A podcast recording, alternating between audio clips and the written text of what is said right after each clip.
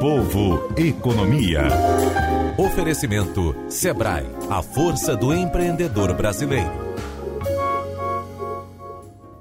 Agora, todas as sextas-feiras, estamos fazendo parte do Seminário Empreender 2020, que esse ano vem em um formato diferente, chega ao público por meio de diversas plataformas digitais, levando orientações aos microempreendedores sobre o enfrentamento dos desafios dos negócios neste mercado da pandemia e também com sugestões para depois da pandemia.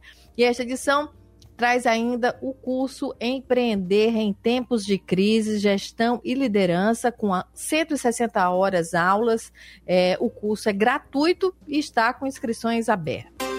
Empreender 2020. A gestão dos pequenos negócios para um novo mercado. Apoio Governo do Estado do Ceará. IEL, SESI, SENAI, FIEC. Patrocínio Banco do Nordeste e Assembleia Legislativa do Estado do Ceará. Correalização Sebrae. Realização Fundação Demócrito Rocha. Em meio à pandemia, a configuração das empresas mudou. Algumas assumiram de vez o home office, outras estão apostando num regime híbrido.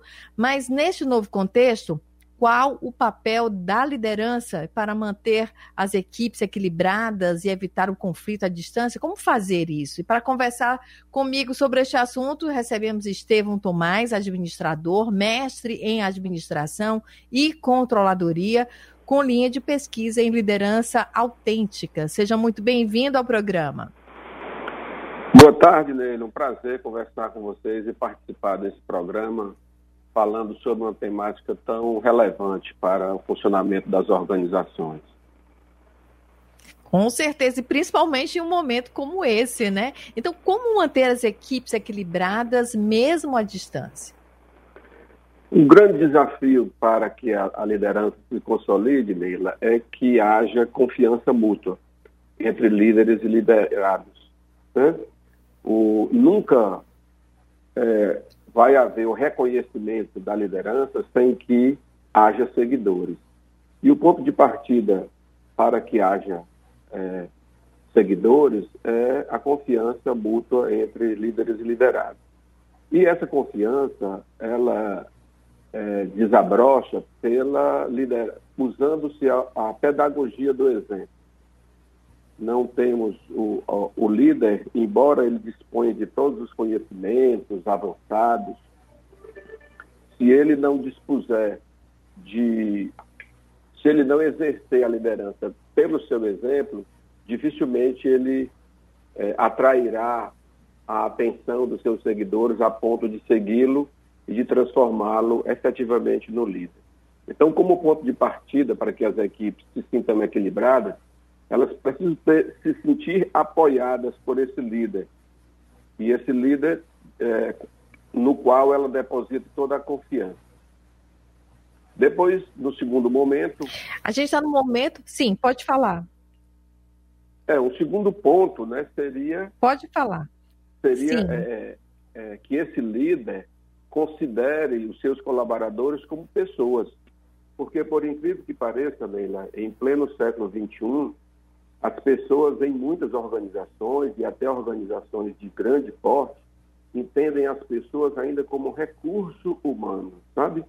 Como se fosse uma ferramenta, uma peça que pode ser administrado e que pode ser é, movimentado conforme as necessidades organizacionais. Só que pessoas é muito mais do que isso. Né? Nós temos, obviamente, todas as nossas capacidades e potencialidades, mas também temos as nossas apreensões, os nossos medos, as nossas fragilidades, que estão incorporados ao contexto organizacional. Né? Há muito tempo não se pode mais entender é, o funcionário, ó, da, da porta da empresa para dentro, você é o profissional da porta da empresa para trás, você é a pessoa. Isso não existe mais, né?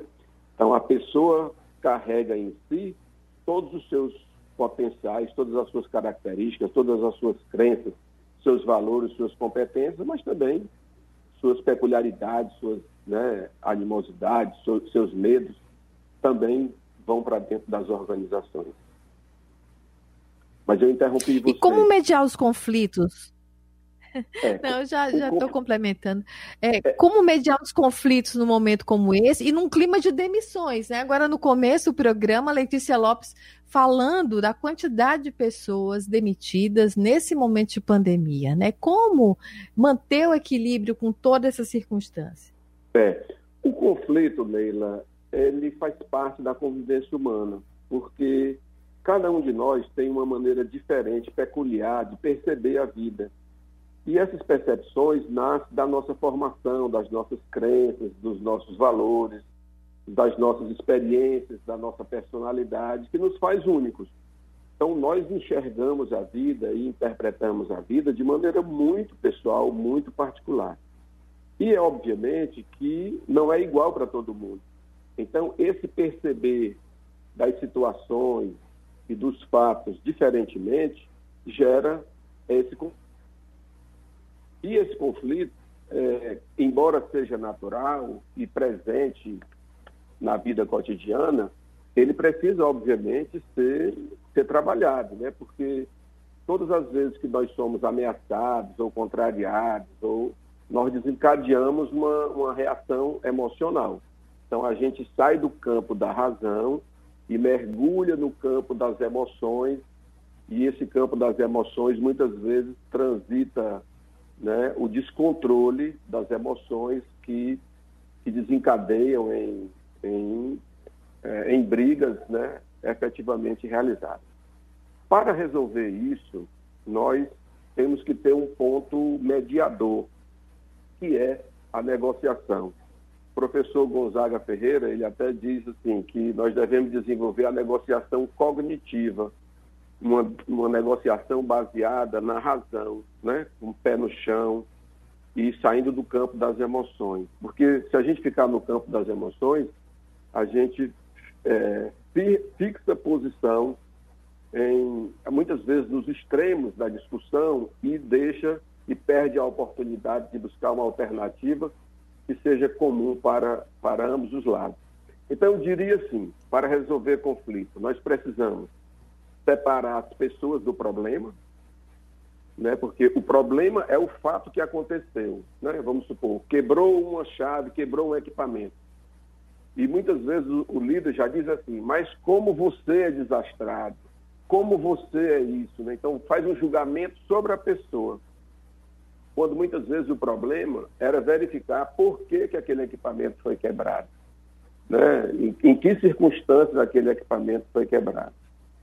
Então, é, primeira coisa, separar o problema das pessoas. O segundo passo para a solução de conflito é a gente buscar os interesses. Cada um de nós tem interesses, interesses pessoais, interesses né, que, que, que nos trazem conforto dentro daquele, daquela situação conflituosa. Então, é preciso entender onde é que nós queremos chegar. Uma vez, uma vez eu estava na sala de aula, nele, e aí uma aluna disse, professor, desliga o ar-condicionado que eu estou com muito frio. E o outro aluno lá no fim da sala gritou, professor, não desligue não, que eu tenho muito calor. Então, é, numa situação como essa, diante de alguém mais desatento, iria gerar, poderia gerar um conflito, né? Um querendo desligar, o outro querendo manter. Mas, na verdade, ambos queriam a mesma coisa. Né? Tanto a moça queria uma temperatura agradável para poder assistir a aula, que não fosse tão fria, e o rapaz também não queria calor. Então, o ponto em comum foi ligar o ar-condicionado em 22 graus. Ambos queriam. Então, esse. esse Vai ajudar a todos, né? É, é, essa identificação de interesse ela é muito interessante. E a gente só consegue essa identificação quando a okay. gente age mais pelo pensamento, pela cognição, conversando é com os lados. Com a razão, né? É. Professor, muito obrigada pela sua participação. Muito bom conversar com o senhor e ter essas informações, né? É, e tem o empreender aí para ajudar as pessoas a entender, entender e a melhorar suas relações né, no trabalho. Muito obrigada. Obrigado, dele. Lá no Empreender nós escrevemos um fascículo né, sobre liderança e aí as pessoas interessadas podem se aprofundar mais nessa temática fascinante. Muito obrigado pela oportunidade. Com certeza. Um abraço. Nós conversamos com o professor Estevão Tomás, administrador, mestre em administração e controladoria, é, com linha de pesquisa em liderança autêntica. São 14 horas e 49 minutos. E o Seminário Empreender tem ainda lives, podcasts, programas de rádio, web contents. Começa neste, começou em setembro e vai até setembro de 2021, levando orientações aos microempreendedores sobre o enfrentamento dos desafios dos negócios no novo mercado pós-Covid-19. Em 14 anos de realização do Seminário Empreender, mais de 45 mil participantes foram certificados. Para mais informações, acesse seminarioempreender.com.br. São 14 horas e 49 minutos. Empreender 2020. A gestão dos pequenos negócios para um novo mercado. Apoio Governo do Estado do Ceará. IEL, SESI, SENAI, FIEC. Patrocínio Banco do Nordeste e Assembleia Legislativa do Estado do Ceará. Correalização Sebrae. Realização Fundação Demócrito Rocha.